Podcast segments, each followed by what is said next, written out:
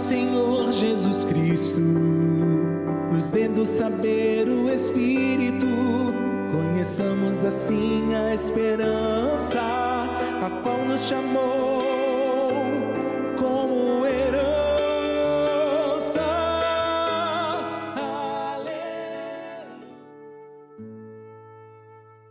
A experiência para seguir Jesus. Se alguém quer me seguir, renuncie a si mesmo tome sua cruz e me siga. Inicialmente, ao olharmos as parcas vidas dos discípulos de Jesus, poderíamos até crer que seria algo fácil eles fazerem tal escolha. Mas, ao observar a proposta dentro da dinâmica de quem busca uma razão para viver, teria sentido? O que se oferece em troca? Na sociedade em que Jesus nasceu, os valores tinham desabados, as instituições ruíram, os romanos corromperam até o rígido sistema da religião do judaísmo.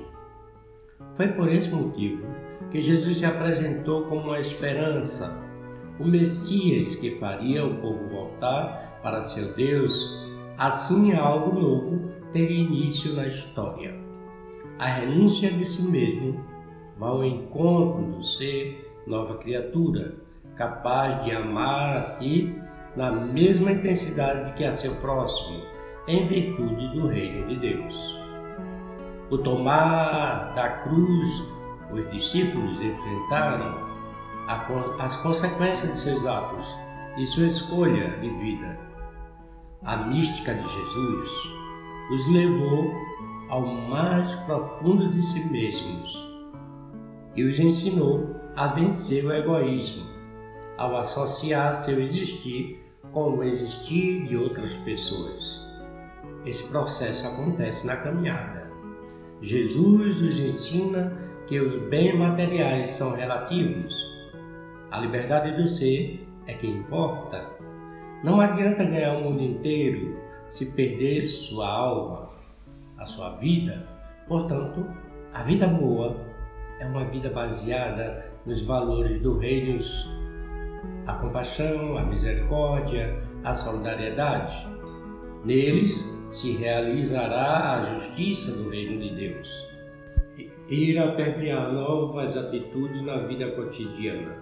Foi assim que Jesus amou e da mesma forma seus discípulos.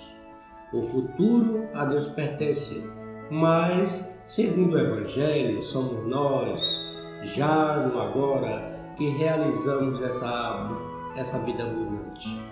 Porque o Filho do Homem virá seu, com seus anjos e retribuirá a cada um de acordo com a sua conduta. Para refletir, a que passo estou do seguimento de Jesus? Que tenho feito de bom para o meu próximo?